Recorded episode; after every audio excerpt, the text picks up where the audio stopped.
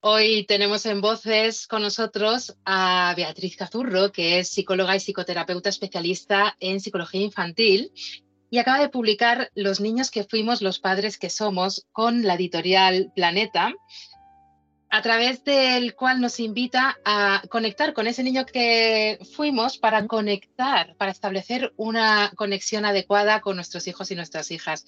Bienvenida, Beatriz, es un placer. Muchas gracias, muchas gracias. Beatriz, más de 15 años de experiencia tratando con niños y sus familias. Además de ser especialista en psicología infantil, tienes un máster en algo que me tienes que explicar ahora mismo. ¿Qué es la psicología humanista integrativa? Bueno, la psicología humanista lo que, lo, que, lo que hizo en su momento, lo que hace ahora, en un contexto en el que estaba todo lo conductual, la psicología eh, cognitivo-conductual y el psicoanálisis, aparece ofreciendo como otra em, opción un poco diferente de ver al ser humano, hablando del potencial, del crecimiento y de que los síntomas que se van mostrando em, en las consultas de psicología no son tanto enfermedad, sino una señal de un malestar, de, ¿no? de una forma que hemos tenido de adaptarnos a, a nuestras situaciones vitales y que por tanto pues, pues no, no están diciendo nada malo de nosotros ni, ni, tenemos que estigmatizarlos, ¿no? Al contrario. Y el tema de ser integrativos, pues que bueno, fue un máster de diferentes modelos eh, de este tipo de psicología, haciendo como una especie de compendio y a partir de ahí empezar a, a los casos, ¿no? Sería, si lo aplicamos un poco a recursos humanos, sería una visión 360 grados de diferentes dimensiones, ¿no? de todas las dimensiones existentes de un problema, ¿no? Estudiar Eso eh, es. su origen, como su evolución. Para hablar de tu libro, me gustaría empezar por el final. ¿Vale? Si te parece, en tu despedida dices, si comenzaste el libro creyendo que encontrarías una información que simplemente tendrías que añadir a la que tenías en la cabeza, te habrás dado cuenta de que el trabajo es más complejo Quizá haya creencias, ideas o formas de actuar que te resulte fácil dejar atrás porque eran demasiado importantes, porque no eran demasiado importantes o significativas para ti. Pero habrá otras de las que por ser troncales en la construcción de tu identidad, en tu manera de relacionarte y protegerte, te tendrás que despedir a tu ritmo. Cualquier cambio da miedo, al menos un poquito, así que a partir de ahora va a ser importante aprender a acompañar tus miedos, a conocerlos, a comprenderlos, a darles la mano y caminar. Para ello vas a necesitar construir confianza, lugares, momentos o relaciones a los que te puedas eh, agarrar en el camino. Y al fin y al cabo, esto es lo que se puede encontrar en este libro y es todo un canto al tiempo en una sociedad estresada y cortoplacista. ¿Llegaremos al éxito? Bueno, yo creo que cualquier paso y cualquier toma de conciencia es un éxito en sí, ¿no? Si ponemos el, objetivo final como llegar a hacerlo todo súper de libro, a lo mejor no llegamos. Pero creo que cualquier toma de conciencia y, cualquier desterrar una idea que nos esté em, impidiendo conectar con nosotros o con, o con, nuestros hijos es un éxito en sí mismo y va a dar frutos. No sé muy bien cómo, ¿no? Porque a veces es un poco misterioso cómo van creciendo las cosas, pero creo que eso es un éxito y que si no nos fijamos en los pasitos pequeños, dar muchos se hace muy difícil, ¿no? Encontrar la motivación para seguir haciendo cosas se hace muy difícil. Totalmente. Em, hablas de recurrir también en la medida en que se necesite, incluso como complemento, como herramienta a mm. profesionales.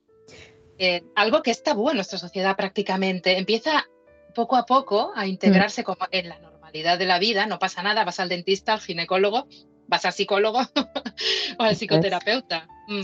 Eso es, sí, de hecho, esa gran parte de, lo que voy explicando en el libro es cómo nos construimos como niños en relación con nuestros padres, ¿no? Y cómo las relaciones son tan importantes para que sintamos por dentro también seguridad y que nos sintamos vistos y nos sintamos valiosos y cómo eso afecta tanto ¿no? en nuestro desarrollo. Y es que cuando llegamos a adultos hay veces que lo que ha estado dañado en una relación necesitamos de otra relación en la que todo eso que no se dio se dé. Y los terapeutas tratamos, por lo menos, de hacer eso, ¿no? De, en, la relación terapéutica ver cosas que a lo mejor incluso la propia persona no está viendo, que se puedan expresar, poder liberarse de cosas que estaban por ahí escondidas, integrar traumas, tú, tú, tú, todas estas cosas y a partir de ahí poder estar más en equilibrio con nosotros mismos. Cuando hablamos de liberación, nos viene a la mente enseguida la culpa. Y tú contrapones dos, tipos de culpa. Sí. Eh, ¿Cuáles son y cómo las podemos identificar? La positiva y la negativa, la neurótica o la... Sí. Eh, a ver, yo creo que especialmente las madres, también los padres de otra manera, ¿eh? porque hay ahí un patriarcado enorme que nos atraviesa a todos. Eh, todo lo que sea salirse de este estereotipo de madre abnegada, que renuncia a todo, que todo el tiempo es buena, que todo el tiempo está para los demás, que cocina fenomenal, que además tiene todo en la cabeza. Todo lo que sea salirse de ahí creo que genera una culpa eh, que en realidad lo que tiene que ver es con cuando yo me cuido estoy haciendo algo mal que nos han enseñado a muchas desde pequeñitas, ¿no? Si me enfado está mal, si pongo límites está mal, si yo cojo espacio para mí está mal. Y esa culpa no ayuda porque para, para poder relacionarnos con nuestros hijos necesitamos estar en equilibrio lo más posible dentro de lo difícil que es con este ritmo frenético, ¿no? Pero estar tranquilas y tener nuestras necesidades más o menos eh, cubiertas. Entonces esa culpa se hace muy pegajosa y va con mucho juicio y con mucho machaque y no nos permite tampoco em, pasar a la acción. No, al contrario, casi nos paraliza. no me puedo duchar cinco minutos porque, pobre niño, no estoy con él cinco minutos. Bueno, pues estará su papá o su abuela o lo que sea que le cuida fenomenal y tú puedes ducharte, ¿no? Puedes ducharte.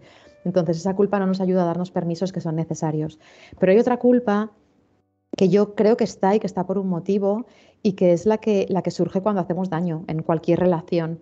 Si yo te hablo mal y te grito en esta entrevista, por lo menos llamarte después y decir, perdóname, tenía un día malísimo, mm, se me ha ido, lo siento, no tiene nada que ver contigo. Y a partir de ahí podemos volver a recuperar una cierta confianza. Si yo no hago eso, evidentemente tú te quedas con un malestar que además nada tiene que ver contigo, ¿no? Pues con los niños pasa igual. Cuando actuamos de forma desajustada o con una forma que no sea adecuada, podemos reconocerlo y podemos empezar a buscar vías para encontrar otras formas de acercarnos a ellos, ¿no? íntimamente ligado con esa culpa, ya lo has avanzado, es esa idealización de la maternidad y de la paternidad también en el sentido de es la mejor etapa de nuestra vida, es lo más maravilloso que vas a vivir eh, nunca. Y dices, en cuanto a ser padre es lo mejor que hay. Desde este prisma de positividad forzada, se nos muestra la maternidad y la, y la paternidad como una etapa idílica de la vida para lo que todas las renuncias valen la pena y silenciamos así la cantidad de sensaciones y situaciones dolorosas, desagradables, indeseadas o violentas que vienen con ella. Me parece muy, muy interesante y otro de los temas tabú también en cuanto a... Sí, creo que la maternidad y la paternidad en sí mismas son complicadas porque suponen una crisis de identidad, incluso, ¿no? De quién soy ahora, dónde me coloco yo como adulta, como madre, como trabajadora. Eh, la dependencia brutal de los niños, la demanda constante, la falta de tiempo, de sueño, o sea, eh, las propias características del día a día son complicadas, pero es que además se nos empiezan a despertar un montón de sensaciones eh, que igual ni siquiera sabíamos que estaban o tenemos reacciones que no nos esperábamos que fueran a venir o sentimos rechazo por nuestro hijo y no entendemos por qué, ¿no? Entonces todo eso que es desagradable y que además no hay suficiente espacio desde mi punto de vista para poder tener lugares seguros donde, donde compartirlo y donde entender el, motivo de por qué. El libro intenta ser un espacio así un poco ficticio, seguro, ¿no? Em, eh, ocurren y si las negamos no van a desaparecer, vamos a hacer un poco así, nos tapamos los ojos y hacemos como, que no, pero están, ¿no? Entonces o las ponemos sobre la mesa y vemos un poco qué, qué ocurre y les damos un sentido también, o al final son fruto de mucha frustración, de mucha culpa y de mucha vergüenza. En cuanto a los espacios seguros, eh, ¿Existen esos espacios em, accesibles a través de la seguridad social o de algún servicio que no requiera de un desembolso importante para las familias que no puedan, los padres o madres que no, puedan? Yo creo que no hay suficientes. Eh, hay, por ejemplo, muchas clases preparto y en algunas empieza a hablar un poco de esto, de la importancia de los vínculos, de dar alguna pauta por lo menos de bebés, ¿no? De oye, si llora le puedes escoger, ¿no? Como estas cosas que parecen obvias pero no lo son.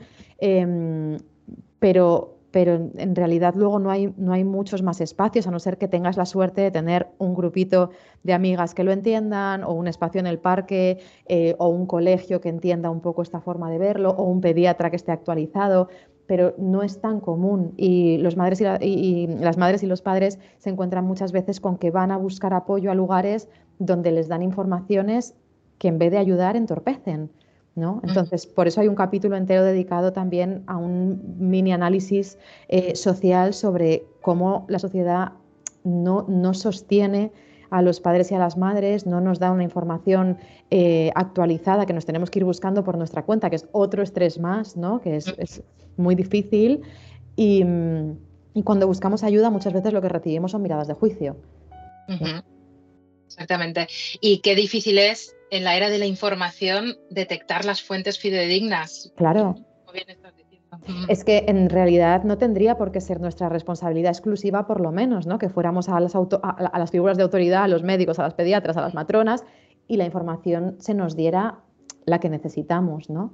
Y si no tener que andar haciendo criba de nutrición, de ropa ecológica, de calzado respetuoso, es una barbaridad, no podemos con todo es eh, en cierta medida una suerte de carencia que puede rayar el maltrato, digamos, al no tener accesible ciertas cosas que necesitamos, ni saber cómo buscarlas, que tampoco eh, pedimos que nos las den de manera automática, sino que nos indiquen el camino, ¿no? Que es lo importante al final para aprender cada uno y desarrollar nuestra, nuestra visión crítica, nuestro espíritu crítico. Hablas del maltrato también que está totalmente justificado y normalizado en la sociedad a los niños. Evidentemente eh, existe la violencia física que es palpable, pero existen otros gestos que están integrados en nuestra relación con ellos y que em, no propician una buena relación porque no se conecta con el niño, sino que se establecen barreras más que otra cosa. Claro, yo, yo, creo que es importante que empecemos a entender en general con la violencia que la violencia psicológica hace el mismo daño que la violencia física, ¿no? Que, bueno, pues un golpe hace daño físico, pero luego todo lo que pasa por debajo eh, queda ahí y con la violencia psicológica no hay daño físico, pero todo lo otro sí que está y genera el mismo daño. ¿no? Entonces, en nombre de la educación, llevamos muchos años castigando, reprimiendo, amenazando, poniendo etiquetas humillantes, em, obligando a los niños a elegir lealtades entre padres, madres, haciéndoles cuidar de nosotros, culpabilizándoles por cosas que no pueden hacer de otra manera. Y eso es violencia, ¿no? y yo creo que eh, sin, enviarnos a nosotros a un juicio ¿no? para que cumplamos condena, pero sí con mucha conciencia de la responsabilidad que tenemos, si no le ponemos un nombre y el nombre que es, es muy difícil movilizarnos para intentar empezar a acabar con esa forma de relacionarnos con ellos y decir, mira, esto no es educación, esto es violencia y son dos cosas diferentes. De ahí que hables de reaprender Eso es. a a, vivir, de nuestros valores, que nos replanteemos eh, todo, ¿no? Como hemos empezado con, tu despedida. Integras la, neurociencia y los avances en neurociencia, algo que me parece muy, muy eh, interesante, sobre todo a la hora de derribar esos mitos, ¿no? De, por ejemplo, el niño, que lo hemos dicho todos en algún momento, el niño se adapta a todo, los niños se pueden adaptar a todo.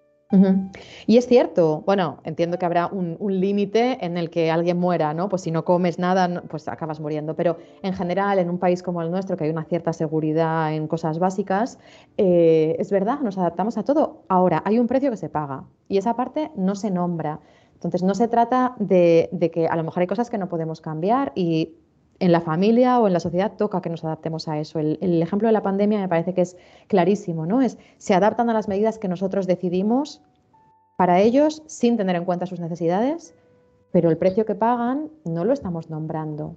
Y luego hay noticias que aparecen como desligadas de esto, hablando de las urgencias psiquiátricas infantiles, de la sintomatología psiquiátrica tan, tan grave que está apareciendo en niños cada vez más pequeños, y hay que conectarlo tenemos que conectarlo, ¿no? Porque hagámonos cargo, si no ha habido otra opción, yo creo que la había, pero si no había otra opción, vamos a hacernos cargo de las consecuencias de, las medidas que nosotros como adultos hemos tomado, ¿no? Y como esto con todo lo demás. Al fin y al cabo, de padres em, que no se gestionan a ellos mismos, difícilmente pueden eh, educar con toda la complicación que esto lleva, pero educar a sus hijos, efectivamente. Y como sociedad quizá seamos una sociedad, por lo que has dicho, tenemos nuestras necesidades cubiertas, algo infantilizada quizá en responsabilizarnos de nuestras eh, responsabilidades, valga la redundancia, hacernos cargo de nosotros. Claro, es que eh, se da un poco por sentado generalmente esto de que ser padre y madre sale y como salga, Y por una parte yo entiendo que nos demos un poco de permiso para fallar y decir, mira, he llegado aquí como he podido y voy a hacer lo que pueda, pero eso no quita que también nos hagamos cargo de la responsabilidad que supone y que venimos con una mochila casi todos bastante más grande de lo que creemos y eso al final se la cargamos, ¿no? Entonces, por lo menos intentar aligerarla un poco, ¿no? En la medida que podamos. Y, y sí, es verdad que es que ser padre y madre es muy difícil, más aún cuando como niños tampoco nadie nos ha traducido de forma ajustada. Entonces llegamos, tenemos niños y ¿cuál es este lenguaje? Si es que no me lo sé, ¿no? Exactamente. Hablas también de los roles de género en tu consulta. Eh, ¿Sigues viéndolo eh, palpable? Eh, ¿Están presentes? ¿Siguen? ¿Hay mucho trabajo que hacer aún? Sí, sí, están muy presentes.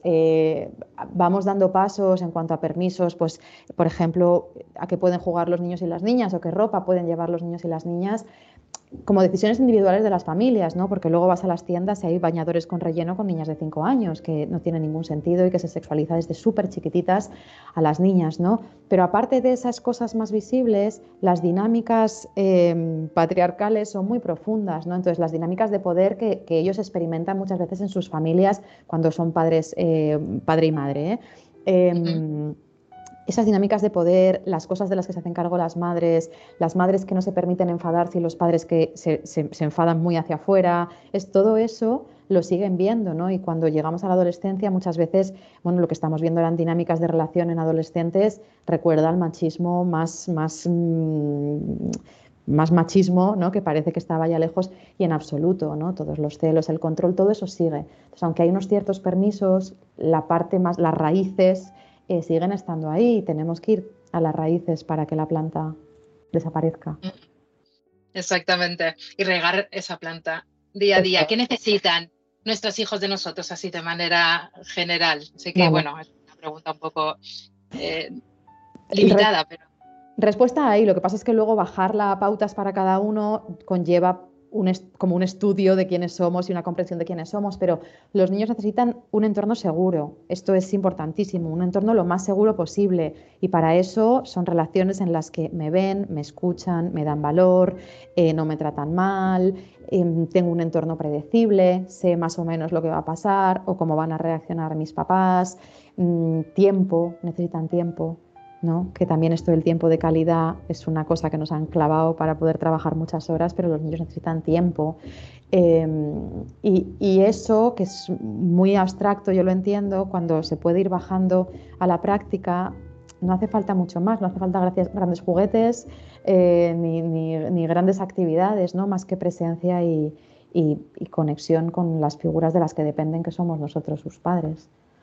Al final, eh, ya para acabar, que se nos acaba el tiempo, pero toda la información que necesiten nuestros eh, oyentes está en, eh, está en tu libro, que es muy interesante. lo que necesita un niño al final es lo que necesita un adulto, lo que necesitamos nosotros también, esa escucha activa, esa seguridad, esa calidez, esa... Em, tú hablas de hipótesis benévolas, ¿no? También no pensar que el niño va a actuar con una maldad, cuando quizá eh, su reacción viene dada o determinada por el entorno y las condiciones que nosotros le estamos ofreciendo.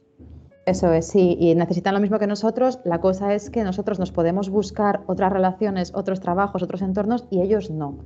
Y esa es la diferencia, ¿no? que depende de nosotros proporcionársela y de la sociedad en general ayudarnos a hacerlo pues nos tenemos que poner todos manos a la obra y enfocarnos a ello. Muchísimas gracias, Beatriz. Ha sido un placer tenerte.